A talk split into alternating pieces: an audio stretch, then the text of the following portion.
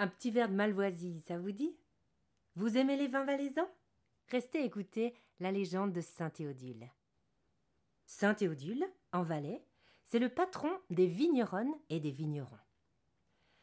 Avant d'être saint, on pense que Théodule a été le premier évêque du Valais. Et sa tâche principale a été d'évangéliser ce peuple païen qu'étaient à l'époque les Valaisannes et les Valaisans. Ah, il en a fait du chemin. Il a marché, marché, marché dans la plaine. Ensuite, il est monté dans les vallées. Et il a été porter la bonne parole jusqu'au berger, tout là-haut, dans les Mayens. Et les gens le suivaient. Il avait du succès. Tellement de succès qu'un jour, il a reçu une missive du pape qui l'invitait à venir à Rome pour qu'il puisse le féliciter et le récompenser. Ah Le pape Le pape l'invitait lui, Théodule, à Rome Théodule a été sur son petit nuage pendant quelques jours. Et puis il s'est dit euh, Tout ça c'est bien beau, mais comment est-ce que je vais y aller, moi, là-bas, à Rome? Il faut dire qu'à l'époque, euh, c'était pas simple d'aller du Valais à Rome. Soit ah, il fallait avoir une bonne équipe, puis être quand même un peu entraîné pour réussir à passer les Alpes, soit il fallait les contourner, mais ça voulait dire s'éloigner pendant longtemps de son troupeau et risquer de perdre en chemin quelques brebis égarées. Théodule était en train de réfléchir à la question, en se promenant dans les jardins de son évêché, quand il est tombé sur le diable. Ah oui, le diable. Il avait pris ses quartiers là depuis un moment. Il aimait bien venir faire sa sieste l'après-midi à l'ombre des châtaigniers. Personne qui l'embête là en Valais. Et Théodule sait que le diable peut se déplacer très rapidement d'un endroit à un autre. Alors il décide de le réveiller. Le diable, le diable, réveille-toi, c'est Théodule. Eh, le diable, réveille-toi, c'est ton évêque. Lucifer, ouh, j'ai besoin que tu m'emmènes à Rome. Le diable, qui avait eu jusque-là de la peine à se réveiller, a ouvert de grands yeux ronds. non mais l'évêque Tu te rends compte ce que tu me demandes? Moi, le prince des enfers, t'emmener à Rome. Mais il n'en est absolument pas question. Attends, si. Le diable se reprend. Si, si, j'ai une idée. Je veux bien t'emmener à Rome, mais à une seule condition. À notre retour, je veux pouvoir prendre l'âme de la première personne que nous verrons avant le chant du coq. C'est entendu, a répondu l'évêque. Le diable est retourné à sa sieste, et Théodule a foncé à la ferme la plus proche de l'évêché. Il a demandé à la fermière de lui prêter son coq le plus vigousse. Il a pris l'animal et l'a déposé en haut du clocher de son église. Il lui a fait la recommandation suivante. Demain, je vais partir avec le diable. Toi, tu vas guetter notre retour.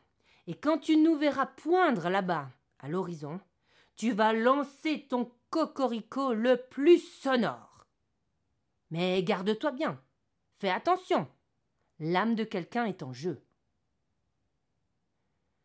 Le lendemain, Théodule a retrouvé le diable. Il est monté sur son dos et ils sont partis. Le voyage a beau être rapide, ce pauvre évêque, il n'est pas du tout à l'aise. Il faut dire que le dos du diable est recouvert de gros poils noirs et durs. Et pour s'installer, l'évêque a dû retrousser sa soutane, et dessous, il a rien du tout. Et si c'était que ça? L'odeur oh, L'odeur du diable Il sent les enfers Les chairs brûlées, la putréfaction, la peur Ah Arrivé à Rome, Théodule est bien content de descendre. Le diable le laisse devant les portes de la ville. Il va quand même pas rentrer. Théodule rejoint le pape. Ensemble, ils ont une longue entrevue. Le grand Saint-Père lui dit tout le bien qu'il pense de ce qu'il fait là-bas en Valais. Et à la fin, il lui donne une cloche en or la même que celle de Saint Pierre à l'entrée du paradis. Mais les cadeaux ne sont pas finis, parce que quand il sort, là dehors l'attend le jardinier du Vatican, qui lui donne des sarments de vigne. Oh, Dieu sait que c'est un beau cadeau parce qu'on dit que les vignes du Vatican font un sacré bon vin. Théodule retrouve le diable avec sa cloche et ses sarments. Ils remontent sur son dos et ensemble ils repartent. Seulement, la charge est lourde sur le dos du diable, il a de la peine à se diriger. En remontant, il est ballotté par les vents et il est obligé de monter jusqu'à la pointe du Valais et de redescendre toute la vallée du Rhône.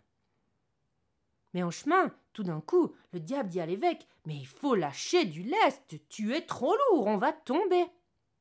Alors Théodule prend quelques sarments de vigne dans sa cloche, il les jette par-dessus bord. Ceux-ci vont tomber dans la vallée de Viège. Les paysans qui sont en bas vont les prendre, les planter, et ces sarments donneront le vin que nous connaissons aujourd'hui sous le nom de païen. Théodule et le diable continuent leur chemin, mais c'est trop lourd, l'évêque, c'est trop lourd, lâche du lest. Théodule jette à nouveau quelques plants de vigne, cette fois au-dessus de Sierre. Ils donneront la dôle de Sierre, la dôle de Géronde et la dôle de Salkenen. Mais les voici maintenant presque arrivés. Qu'en pensez-vous? Est-ce que le diable a pu prendre l'âme de quelqu'un? Eh bien non parce qu'ils ont tout de suite entendu dans la plaine un coq qui chantait sans s'arrêter. Le pauvre animal, il a eu tellement peur de manquer le retour de l'évêque que dès qu'il est parti, il a décidé de chanter tout du long. Enragé, le diable a jeté là l'évêque, sa cloche et ses derniers sarments. Ces sarments-là sont tombés entre les deux collines qui portent aujourd'hui Valère et Tourbillon. Ils vont donner la Malvoisie. Et l'évêque, me direz-vous? En tombant, il a pu miraculeusement se cacher dans sa cloche. Et ils sont atterris, tous les deux, sans une bosse, sans une égratignure.